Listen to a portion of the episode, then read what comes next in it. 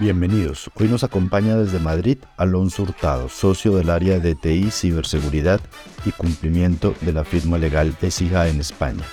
Alonso acumula años de experiencia asesorando empresas europeas que han logrado cumplir con las exigencias del reglamento EIDAS para convertirse en proveedores de servicios electrónicos de confianza, un concepto que ha ido evolucionando desde las anteriores denominaciones de servicios de certificación o terceros de confianza.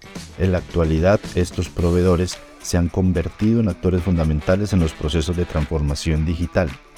Por eso, en este episodio, Alonso nos ayudará a entender la importancia jurídica y el rol que cumplen los proveedores de servicios electrónicos de confianza en las transacciones electrónicas. Soy Juan Esteban Durango y este es un nuevo episodio de Lex Talk.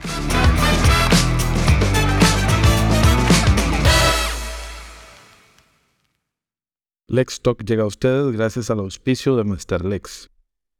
Muy buenas, en el episodio de hoy de Lex Talk tenemos como invitado desde Madrid, España, Alonso Hurtado Bueno, abogado socio del área de ciberseguridad y cumplimiento de TI de ESIJA Madrid y estaremos conversando en este episodio acerca de los prestadores de servicios electrónicos de confianza, una figura que ya se encuentra muy desarrollada y establecida en Europa y que en Latinoamérica poco conocemos, mucho menos en Costa Rica. Eh, es, una figura poco explorada y vamos a tratar en este episodio de desarrollar un poco este tema, conocer eh, de qué trata es este participante en el comercio electrónico y sus beneficios y particularidades. Así es que, Alonso, bienvenido al Talk. Genial, muchísimas gracias, Juan Esteban. Y es un honor eh, haber pegado un salto al otro lado del charco. Muchas gracias, muchas gracias y esperamos aprovechar bastante pues, el conocimiento que ustedes en, en España ya han desarrollado de esta materia. Así es que vamos a comenzar. Alonso, ¿qué podríamos entender que son los prestadores de servicios electrónicos de confianza? Pues mira, los prestadores de servicios eh, electrónicos de confianza son, eh, como su propio nombre indica, son unos prestadores de servicios que lo que hacen es eh, proveer servicios de confianza y particularmente los servicios de confianza son una serie de servicios que están tasados en un reglamento, en nuestro caso, un reglamento comunitario, un reglamento europeo, y son servicios que son necesarios, vamos a llamarlo, para poder generar la confianza adecuada en transacciones realizadas siempre a distancia, desde eh, servicios de entrega electrónica, eh, entrega electrónica, por ejemplo, por llamarlo de alguna forma algo semejante al envío de una carta certificada eh, como las que hacemos físicamente, pues lo mismo pero en electrónico, a la emisión de certificados de firma electrónica, sello electrónico, etcétera, a la emisión de sellos de tiempo, por ejemplo, también para garantizar la integridad y el exacto en el que se realiza una determinada transacción. Es decir, si os dais cuenta, todo ello va orientado a generar una confianza entre dos partes que no se conocen o que si se conocen en ese momento no se ven, por así decirlo. ¿vale? Son uno de los pilares esenciales, y esto no es nuevo, esto no viene del reglamento, em, y son uno de los pilares esenciales de lo que se vino a llamar hace algunos años la estrategia digital europea, lo que llamaríamos el, de, el, la digital, el proceso de digitalización, por así decirlo, de los países miembros de la Unión. Entonces, básicamente es eso, son operadores en el mercado, públicos o privados, que prestan esos servicios de confianza, que pueden ser a su vez cualificados o no cualificados. ¿vale? Eh, obviamente los cualificados son los top, por así llamarlo, y los no cualificados son otros de mucho valor también, pero que tienen una eficacia jurídica diferente. Y eso, si os parece, lo vemos en, otro, en otra cuestión. Claro que sí, y una palabra de, muy común que se utiliza bastante en, en este sector es la confianza, la fiabilidad, la confiabilidad de todos estos mecanismos y pilar de los prestadores de servicios electrónicos de confianza. ¿De dónde nace esa confianza? ¿Por qué confiar en estos eh, intermediarios, en estos terceros qué es lo que hace que, que, nazca estos métodos confiables para, para intermediar ellos entre dos partes en una transacción electrónica? Pues mira, la principal del por qué es porque una norma les otorga esa confiabilidad, por llamarlo de alguna forma. Pero ojo, te otorga esa confiabilidad, la norma te otorga esa, confiabilidad porque previamente para poder alcanzar esa confiabilidad has pasado por unos procesos, vamos a llamarlo, de cumplimiento normativo, es decir, has garantizado una serie de cumplimientos, has eh, realizado una serie de, auditorías, certificaciones, etcétera, todas ellas hiper mega reguladas, eh, con las cuales eh, vas a preconstituir pruebas, si quieres, vas a garantizar precisamente que dentro del estado de la técnica, yo creo que sería la palabra adecuada, dentro del estado de la técnica, eh, existe, eh, estás en la mejor situación desde un punto de vista de seguridad de la información para garantizar que, tus sistemas son seguros, por así decirlo, y que por tanto lo que tú dices que ha ocurrido, eh, efectivamente ha ocurrido. Es, básicamente eso, es la, la confiabilidad radica, o su origen aquí viene de dos puntos, uno de la normativa y dos de que la normativa te exige cumplir una serie de requisitos técnicos. Si cumples esos requisitos técnicos, pues obviamente la normativa te pondrá el sellito, bueno, el regulador correspondiente te pondrá el sellito de que cumples con esa normativa y, que por tanto eres confiable. O sea, nace de la norma jurídica y obviamente esa, y de la certeza tecnológica que ofrecen, que ofrecen estas empresas. Aquí siempre, siempre está la dicotomía, la duda, ¿no? De si es primero, ¿no? La norma o la seguridad jurídica. Yo siempre digo que lo primero es la norma, porque estamos en territorio regulado, es decir, ámbito regulado, ¿vale? Eh, estas, estas entidades, si no existiera esa normativa habilitante, vamos a llamarlo, eh, podrían ser igualmente confiables desde un punto de vista técnico, pero no desde un punto de vista jurídico, ¿vale? Por eso es un ámbito, un sector regulado, eh, estrictamente hablando. Está regulado porque tiene una norma específica que nos regula establece cuáles son los criterios y una vez establecidos esos criterios de seguridad técnica, en este caso, las entidades voluntariamente deciden si los quieren cumplir o no. Si los quieren cumplir, ya saben que entran en territorio regulado y por tanto tienen que cumplir técnicamente con esas obligaciones. Cuando las cumplan, obtendrán el seguito. Si no las cumplen, pues obviamente no tendrán el seguito y no podrán eh, transaccionar. Claro. Ahora que eh, mencionabas eh, si no estuvieran estas, este, estos servicios de confianza, si no existieran estos servicios en un ordenamiento jurídico, en, en, una sociedad digital como las que convivimos hoy día, ¿cómo se podría generar esa confianza entre partes? Eh, si, si no la tuviéramos. Sí. la pregunta es si no la tuviéramos. Buena pregunta. Eh, si no tuviéramos esos servicios de confianza, pues ¿cómo generaríamos esa confiabilidad? Pues bueno, nuestro propio Código Civil ya hace un poco mención a eso, ¿vale? El Código Civil, pero en nuestro caso el movimiento del derecho, derecho romano, eh, ¿cómo se generaría la confiabilidad? Primero porque habría una presunción de buena fe contractual, ¿vale? Segundo, porque deberíamos identificar adecuadamente a las partes. Antes de poder transaccionar, deberíamos poder identificar adecuadamente a las partes, ¿vale? Y luego, básicamente, que se cumplan los requisitos de, que consentimiento, causa y, objeto, digamos, del, contrato, ¿vale? Eh, el problema eh, principalmente es que si, ahora me voy al otro lado, si no tenemos un elemento de confiabilidad suficiente, siempre existirá la duda. Y la duda es prueba en contrario.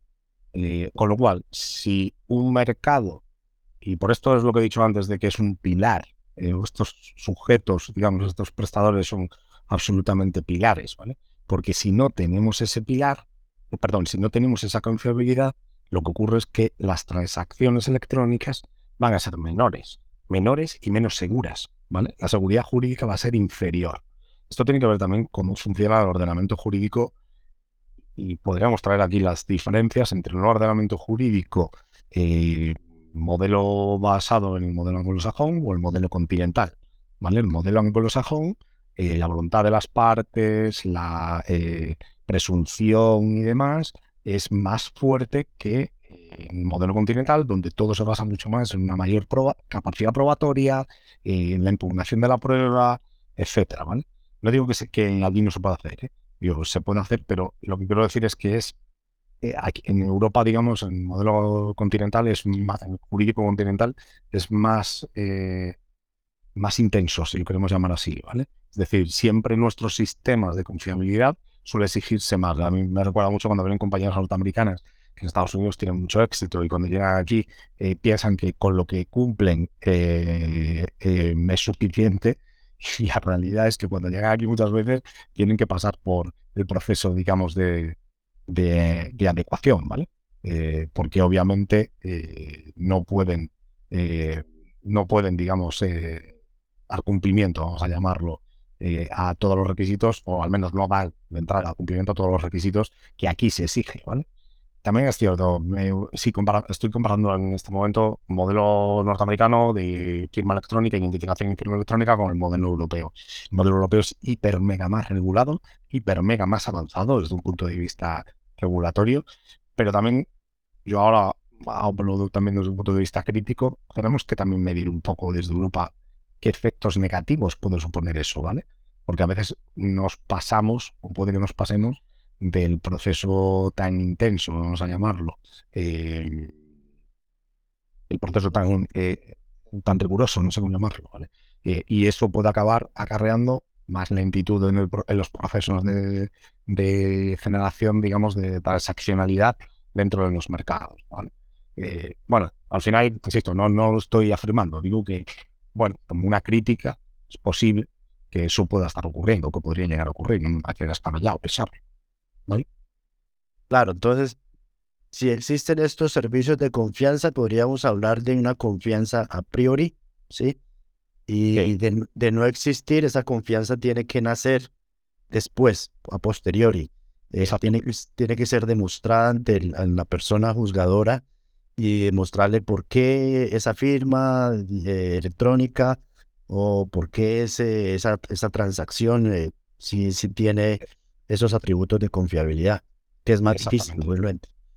Es mucho más difícil, obviamente, y es más complicado y es más problemático eh, y sobre todo es más inseguro, porque yo de entrada estoy haciendo una transacción que creo que está ok, pero no tengo la rotundidad de que está ok. Eh, no tengo la seguridad absoluta de que está ok. Y eso nos puede llevar a un problema, obviamente, eh, posterior de, de, pues como digo, de generación de confianza, de, diferentes problemáticas que, que, nos pueden acabar, no sé si desincentivando a hacer negocios de esta tipología, pero desde luego problemática seguro, segurísimo. Ahora, bueno, eh, Europa, España, eh, tienen varios tipos de entidades certificadoras. Costa Rica solo contamos con la de firma digital y hace poco que se crearon los registros centralizados para la emisión y custodia de títulos valores electrónicos, específicamente pagarés y letras de cambio, serían nuestros únicos eh, servicios electrónicos en este momento de confianza. Ustedes que tienen más, eh, eh, que participan en varios, México también tiene varias figuras de estas que incluso pueden certificar un documento electrónico. ¿Qué importancia tienen entonces estos servicios electrónicos de confianza en la recolección y cadena de custodia eh, de la prueba electrónica, por ejemplo? Son vitales. Eh, fíjate, en el caso hablo del caso de España, no hablo ya de Europa, hablo de España, porque esto ya es legislación procesal, ¿vale? Y por tanto, competencia de cada país, no, no está armonizada a nivel comunitario. Pero en este caso es determinante la medida en que la normativa en España establece que cualquier evidencia electrónica derivada de un servicio de confianza, es la ley de enjuiciamiento civil, ¿vale? En caso de España. Cualquier eh, evidencia electrónica derivada de un servicio de confianza cualificado se presumirá es válida. Eh, y no solamente se presumirá que es válida, ¿vale? Ojo, no está diciendo que nos admite prueba en contrario. ¿eh?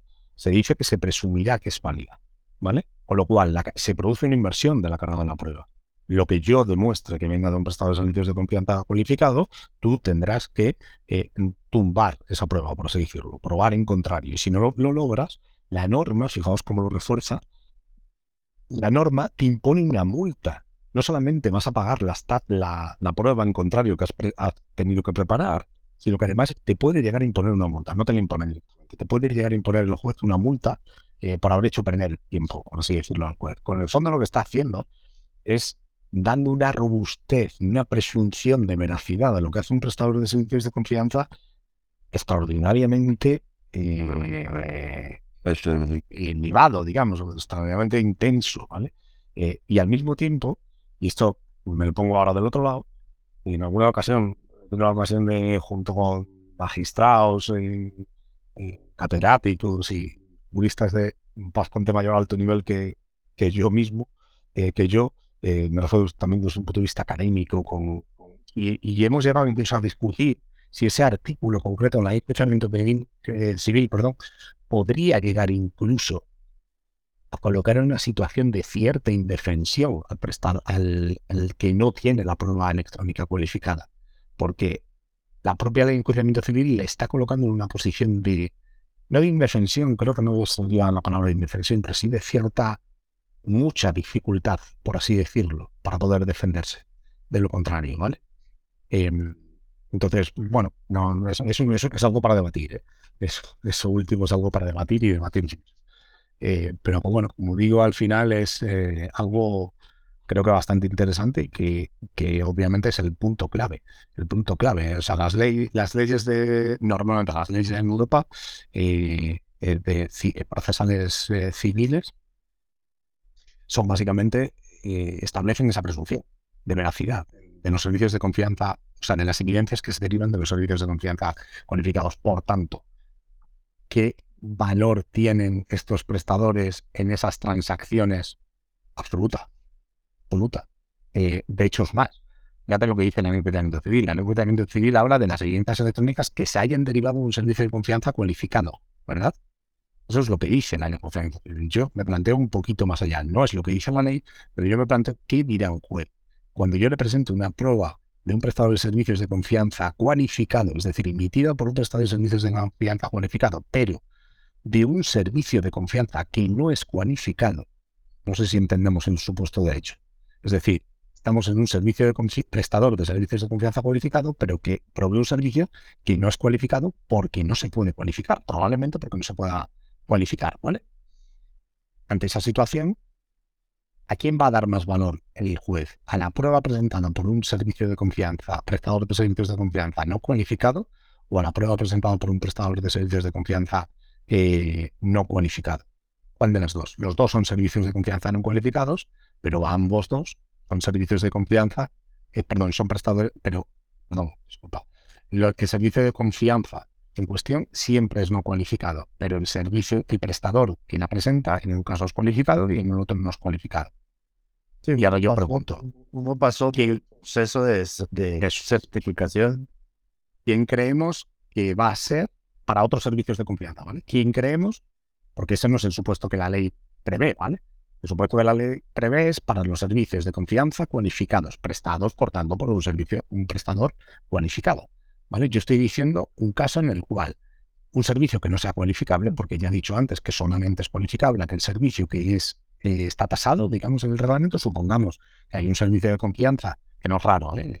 esto que estoy describiendo, un servicio de confianza que no es cualificable, y, pero que es prestado por un servicio de confianza cualificado. Si yo, a quien, no digo la presunción legal, porque la presunción legal en este caso no la tengo, ¿vale? Pero si yo fuera el juez, o fuéramos nosotros los jueces, ¿a quién entenderíamos que habría que darle mayor valor?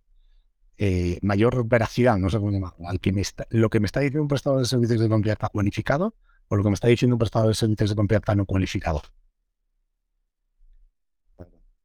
Creo, creo que parece obvia la respuesta, ¿no? Sí, sí, sí. Insisto, no es una presunción legal, en este caso lo estoy poniendo, pero sí creo que es un buen ejemplo para demostrar el valor que tiene ser prestador de servicios de confianza cualificado.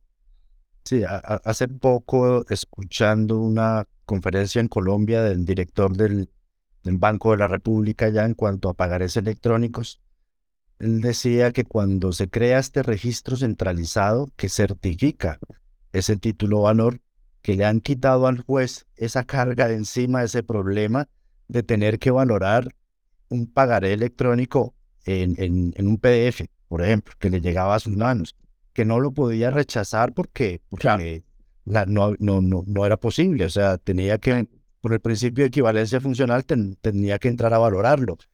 Pero como decía él, el pobre juez o jueza tenía que entrar a, valorar esa firma electrónica, la unicidad, ese PDF, eh, etcétera, todos esos atributos que debe cumplir un título o valor electrónico que era bastante complejo y, hacía eh, extender mucho el proceso porque había que hacer pruebas forenses y demás. Ya con este prestador de servicio en Colombia, que es el registro centralizado, logran quitarle esa carga al juez y obviamente los procesos son mucho más ágiles y más ágiles.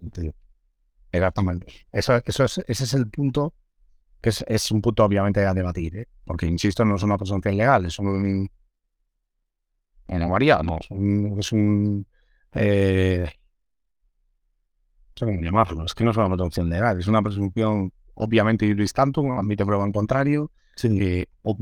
pero obviamente estamos hablando de una situación en la cual no es lo mismo que me aporte una prueba a un prestador de servicios de confianza cualificado a que me la aporte un prestador de servicios de confianza no cualificado. Y eso es un poco la situación que se está eh, produciendo, ¿vale? En estos momentos y lo que se está produciendo un poco es esa situación eh, en la cual se debe estar, eh, se está valorando en cierta medida, ya hay de hecho jurisprudencia en España, el que siendo un servicio de confianza no cualificado, el mero hecho de ser puesto a disposición por un prestador de servicios de confianza eh, cualificado lleva a, bueno, a una mayor, digamos, eh, una mayor eh, veracidad, por llamarlo de alguna forma, una mayor confiabilidad. Sí, precisamente era mi pregunta, ¿cómo, cómo le va en, en los tribunales o a, en estos casos, cuando se presenta esta prueba, ¿hay algún caso reciente que nos pueda compartir? Quizás de alguna experiencia, bueno, durante los últimos años, donde se haya evidenciado esa ventaja probatoria de, de, presentar prueba electrónica a través de un servicio de confianza? Hay múltiples. De hecho, a ver, las pruebas electrónicas presentadas a través de prestadores de servicio de confianza calificados, de estas que estaba diciendo, es decir, pruebas, vamos a llamarlo cualificadas, ¿vale? Es decir, pruebas derivadas de servicios de confianza unificados. Eh, la realidad es que no existe precedente en España en la cual ninguna de ellas haya sido tumbada, vamos a llamarlo, ¿vale? Eh, obviamente admitidas a trámite tienen que ser admitidas todas, porque cumplen obviamente todos los requisitos de admisión. Y dos, lo que eh, no puede ser tumbadas porque por, el mero de ser electrónicas, obviamente, ni tampoco puede ser tumbadas por las características de las mismas. De hecho, se presume necesariamente por lo que estaba diciendo la de civil, que son eh, válidas. Y salvo que el que tienes enfrente demuestre lo contrario, van a seguir siendo válidas. ¿Vale? Con lo cual, los, los ejemplos que hay en la jurisprudencia, no hablo solo de España, ¿eh? esto es una jurisprudencia europea, va a el sentido que estoy diciendo. Y ahora, el siguiente, el siguiente punto, el siguiente punto, perdón, eh, es para los, las pruebas electrónicas de los servicios de confianza no cualificados presentadas o bien por prestadores no cualificados o bien por prestadores cualificados. Ahí la realidad es que eh, en la mayoría de los casos están siendo admitidas, bueno, en la mayoría no, en todos los casos están siendo admitidas, lo que no están siendo en todos los, no están teniendo en todos los casos la misma eficacia jurídica, ¿vale? Es decir, en algunos casos está teniendo mayor eficacia jurídica, en otros menos. Y no siempre eh, tiene que ver, siempre que hay un prestador cualificado están teniendo la máxima eficacia jurídica, ¿ok? Y cuando no son cualificados, el que la provee, el que provee el servicio, si no son servicios no cualificados, prestados, prestadores no cualificados, depende mucho del prestador, ¿vale?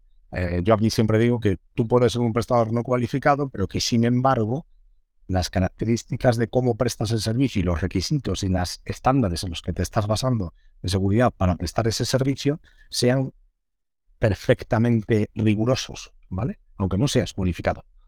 ¿Ok? Es una cuestión de prueba, sin más ni más nivel. No sé, la estadística, bueno, la estadística, la, jurisprudencia o la estadística asociada a la o derivada de esa jurisprudencia viene a decir que los prestadores no cualificados, pero que vamos a llamarlos son serios, serios me refiero, profesionales y, tienen montado sus sistemas de forma robusta, eh, no tienen prueba ninguna la misión a trámite y, y, valoración de su prueba aquellos que son un poco más débiles, pues a veces pueden tener problemas. Al final la clave está en, como digo siempre, en quién tengas enfrente. Si tienes enfrente un abogado que sabe esto, pues como digo siempre, como me enseñaron en la facultad hace muchos años, eh, cuando no tienes razón en el fondo, a lo mejor lo que hay que atacar es la forma. Eh, y, y, en este sentido, hay veces que cuando no tienes razón en el fondo, pues directamente atacas la forma y no entras ni a discutir el fondo. Se acaba, tumbas la prueba principal del procedimiento y ya. Eh, o la pones en duda. No sé si la tumbas, pero al menos la pones en duda. Y con eso acabas tumbando, lo puedes acabar tumbando. Correcto. Ahora, quizás para que el oyente lo tenga más claro, eh, esas diferencias principales entre el prestador no cualificado y el cualificado. Pues a ver, las diferencias son muchas, ¿vale? Pero lo principal de todo es que en una estamos hablando, los cualificados estamos hablando, digamos, dos tablas, ¿no? Una de cualificados y otra de no cualificados. En las cualificados estamos hablando de un eh, servicio regulado, en no cualificado eh, estamos hablando de un servicio no regulado. En el servicio cualificado, el régimen de entrada a prestar esos servicios está sometido a una licencia, vamos a llamarlo, ¿vale? No se llama así, se llama licencia, pero es una autorización previa. Y el régimen de no cualificados es libre acceso al mercado. De ahí ya, a partir de ahí, pues imaginaros. El siguiente punto es los cualificados tienen que pasar eh, una auditoría cada dos, años. Realmente es mentira, porque es una auditoría anual. ¿vale? Lo que pasa que es una auditoría completa de todo el sistema eh, cada dos años, luego una auditoría de seguimiento anual. ¿vale? que realizada solamente pueden realizarla determinadas entidades que han sido previamente homologadas por el Estado, por cada uno de los estados eh, que en nuestro caso forman parte de, la Unión Europea. Y, em, a partir de ahí, eh, esas auditorías, digamos, son auditorías barra certificaciones de seguridad, son auditorías de seguridad, ¿vale? Son auditorías barra certificaciones de seguridad que acaban en un, eh, eh, ¿cómo llamaríamos? En un proceso, vamos a llamarlo, eh, de regulación que posteriormente tenemos que ir a someter al Estado, ¿vale? A los Estados. Es decir, explico. Una vez tenido esa auditoría y esa certificación, cogemos esa auditoría y esa certificación y nos la llevamos a el, regulador correspondiente, en nuestro caso en la Secretaría de Estado, y en esa Secretaría del Estado lo que hacemos es decirle, hola, soy este prestador, tengo ya el informe de auditoría de este tercero independiente que declara eh, que soy conforme, vamos a llamarlo eh, la, la normativa, perdón, que soy conforme a la normativa, por lo tanto le solicito que me homologue, ¿vale? Que me dé la licencia. ¿Ok? Todo eso que estoy explicando para los cualificados, en los no cualificados no existe. Eso no se hace. Yo directamente monto el servicio, eh, y empiezan a prestarlo en el mercado. ¿Ok? Otro punto muy importante, no existe, en los no cualificados, no existe, no existe la obligación, no, existe la prohibición, conforme al reglamento europeo, de control previo para acceder al mercado. Y si hay, me van a hacer una inspección o una auditoría, vamos a llamarlo una inspección, desde, desde el regulador competente, esa inspección tiene que venir, venir previamente por una eh, denuncia previa o opción 2, porque se tiene conocimiento efectivo de que eh, eh, se tiene conocimiento efectivo de que esa de que esa entidad, digamos, está incumpliendo la normativa. En nuestro caso, el reglamento de ¿Vale? Esos serían los principales eh, requisitos o diferencias. Luego ya hay una que ya la he explicado anteriormente, que es la eficacia jurídica. La eficacia jurídica de los servicios de confianza cualificados es una, tiene una presunción de, legal, de veracidad, la de los no cualificados no tiene una presunción eh, de veracidad. ¿vale? Por eso no son, son, más que requisitos de acceso, es características, son efectos que se derivan ¿vale? de todas las características anteriores. Muy importante, sí, esa aclaración. es, determinante, de hecho. No, es, no diría que es importante, diría que es la clave, de hecho. Porque mira, esto, no olvidemos que esto no va de tecnología, esto va de tecnología con efectos jurídicos. O sea, si los efectos jurídicos eh, son los adecuados, el resultado será, será el adecuado. ¿Ok? Si los efectos jurídicos, perdón, si la tecnología y los efectos jurídicos no son los adecuados, tendremos problemas, obviamente, porque no valdrá para lo que necesitamos. Correcto, correcto. Y determinante. Em, ahora que mencionabas el NEITAS, ¿cómo es ese mapa regulatorio, al menos en España? Eh, cuáles son esos marcos jurídicos que están involucrados en la prestación de estos servicios. Principalmente tenemos el reglamento comunitario, reglamento de IDAS, y además del reglamento de IDAS tenemos en España ley de servicios de confianza, que es una ley nacional, que lo que hace es desarrollar determinados aspectos de ese reglamento de IDAS eh, y concretar determinados aspectos eh, de ese reglamento de IDAS y regular algunas cosas que el reglamento de IDAS no reguló y pues se decidió no regular y que se decide, digamos, en este caso, eh, regular específicamente. Y eso básicamente eh, es el, el, digamos, dentro del plano legal, de lo que llamaríamos Harlow, a nivel nacional, esa es la regulación. Después tenemos eh, la normativa técnica. La normativa técnica, eh, en este caso en Europa, y esto es común en toda Europa, todos los países miembros de la Unión, está basado en estándares ETSI, ¿vale? Los estándares europeos de seguridad de información, que es básicamente, y, vamos, eh, es donde, donde se establece, digamos, las, las obligatoriedades, la obligatoriedad, perdón, técnica es decir, eso establece la obligatoriedad, me refiero a los detalles técnicos, de cómo técnicamente nuestro sistema tiene que hacer las cosas para cumplir con las medidas de seguridad correspondientes. Son normas, repito, no son de rango legal, ¿vale? Son estándares. Pero esos estándares son estándares que son eh, reconocidos, no sé cómo llamarlo, eh, que son reconocidos eh, necesariamente dentro del del ordenamiento jurídico. ¿Por qué? Porque no es raro en este ámbito, no es raro encontrarte con normas de rango legal europeo, por ejemplo, actos de ejecución, eh, que he dicho antes, reglamento de IGAS y la ley nacional. Hay lo que también hay otro conjunto normativo que está derivado en reglamento de IGAS, que son los actos de ejecución. Pues, por ejemplo, en esos actos de ejecución, no es raro encontrarte actos de ejecución que hacen referencia específica a estándares ETSI. Con lo cual, los ETSI no son normas de rango legal, pero sí son, son estándares, pero sí son referenciados por normas de rango legal. ¿Vale? Que te dicen que para cumplir con los requisitos técnicos que dice el artículo X, necesariamente tienes que cumplir con estos requisitos. ¿Entendéis? ¿Entiendes lo que quiero decir? Eh, con lo cual, es soft law, pero que has convertido, vamos a llamarlo, en cierta medida en hard law. ¿Ok? Sí, sí, muy similar pasa aquí con, el sector financiero, que los, eh, el regulador emite ciertos reglamentos donde los obliga a cumplir con unos niveles de cumplimiento en normas eh, CUBIT, con los estándares CUBIT y TIN, y, tiene que pasar ciertos niveles eh, muy precisos, muy concretos de estas normas técnicas que mencionas. entonces vienen a jugar un papel muy importante toda esta normativa técnica, que pueden ser las normas ISO, etcétera, en, en, el cumplimiento de estas eh, instituciones ante el regulador.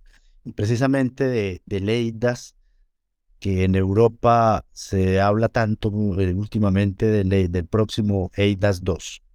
¿Cómo se vislumbra el asunto? ¿Cuáles van a ser los principales cambios? Entiendo yo desde acá que se crea esa figura del prestador de confianza para identidad digital que no existía antes pero todavía eh, no es claro como el panorama, no sé desde allá cómo, cómo lo ven. Mm, bueno, básicamente, o sea, IDAS 2 no es un nuevo IDAS, es una actualización de IDAS 1, ¿vale? Eso punto uno. Punto dos, eh, IDAS 2 viene a regular aquello que se reguló en IDAS 1, pero de forma muy sustancial, o sea, muy poco, muy poco aterrizada, por así decirlo, muy poco específica. Concretamente, para os una idea, es un en servicio es, lo que se refiere a identidad electrónica, que medidas 1 eh, solamente se reguló en un artículo, artículo 8. ¿Ok? Em, ¿Qué es lo que viene a hacer? Pues básicamente lo que viene es a convertir eh, la identificación en un servicio de confianza, porque la realidad es que eh, tecnológica y jurídicamente el debate de tanto técnico como jurídico, como digo, el debate de eh, el resto de servicios de confianza ha quedado ya superado eh, desde hace tiempo además, ¿vale? Eh, pero sin embargo, el debate sobre la identificación, el reto, vamos a llamarlo, desde un punto de vista de la identificación, eh, no está, no está superado, fecha de hoy. ¿vale? EIDAS 2 viene a dar esa, esa regulación, por así decirlo, esa, esa regulación específica en la identificación, en mayor medida, como decía antes con el artículo 8, viene a regular algo que para mí es importante, muy importante, que es el tema de los wallet IDs, eh, los, wallets de identificación, eh, de tal forma que, y, algo muy importante que es la identidad autosoberana, que es básicamente la capacidad de los eh, titulares de, las identidades, es decir, de cada uno de nosotros, tener la capacidad de poder, como diríamos, poder controlar, vamos a llamarlo, la identificación, dónde se utiliza esa identidad y dónde no se utiliza. ¿Vale? Creo que es básicamente los puntos principales. ¿vale? Hay más actualizaciones o más efectos que tenemos que tener en cuenta en esa posible actualización de IDAS que debería llegar en relativamente debería, debería llegar perdón, relativamente pronto.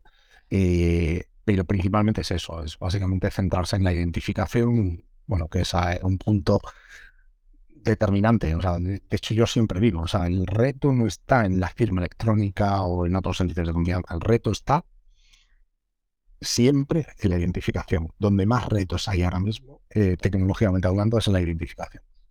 Porque al final, y más todavía al, menos en nuestro en derecho continental, la manifestación de voluntad no requiere forma ninguna. Eh, por regla general, este en el código del, código civil, del derecho civil. Manifestación de voluntad no requiere forma ninguna. Por lo tanto, podemos manifestar la voluntad como consideremos oportuno. ahora, lo que no podemos es, eh, como se dice, no garantizar que quien está manifestando la voluntad efectivamente es el que la debería manifestar. Y yo creo que ahí es donde viene el, problema, en la mayor, las mayores, los mayores problemas donde suelen producirse es ahí, en ese punto. Por eso, es, por eso es importante regular. Entonces, eh, en, cuanto a Ley DAS 2, se podría entender que estas, estas wallets van a ser emitidas por prestadores eh, de servicios electrónicos.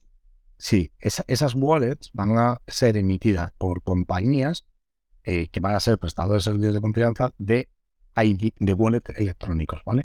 Pero,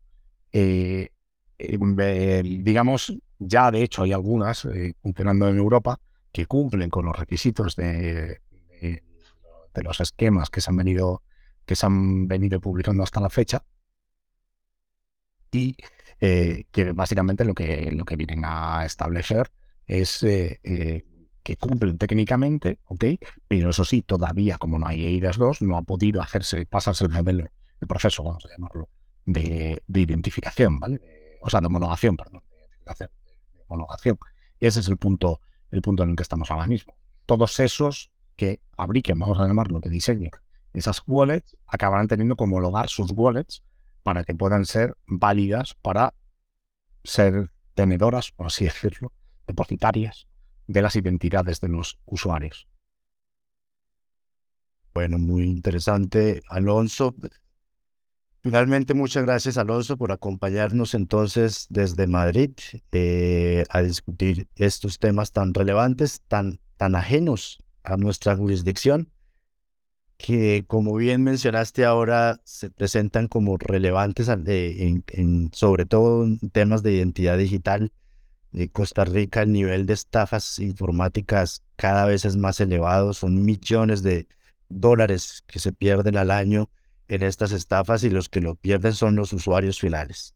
Sí, eh, es un tema muy delicado por el que estamos lidiando acá y que lo que se necesita efectivamente es eso, mecanismos de identidad eh, digital que, pero que dé certeza, seguridad, confianza en las transacciones electrónicas. Entonces, hay mucho por trabajar acá en el país en esos temas. Muchas gracias por eh, lo que nos has explicado en este episodio y bueno, un saludo hasta Madrid. Gracias Juan Esteban y nada, un placer y un honor y, y la medida lo posible, pues lo que necesitéis, pues contad conmigo y intento aclarar todas las dudas que existan. Bueno Alonso, muchas gracias y entonces feliz tarde noche por allá. Gracias, un placer.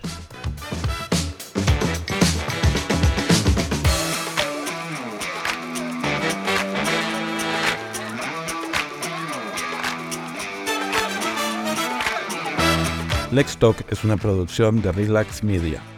Este contenido no constituye asesoría legal.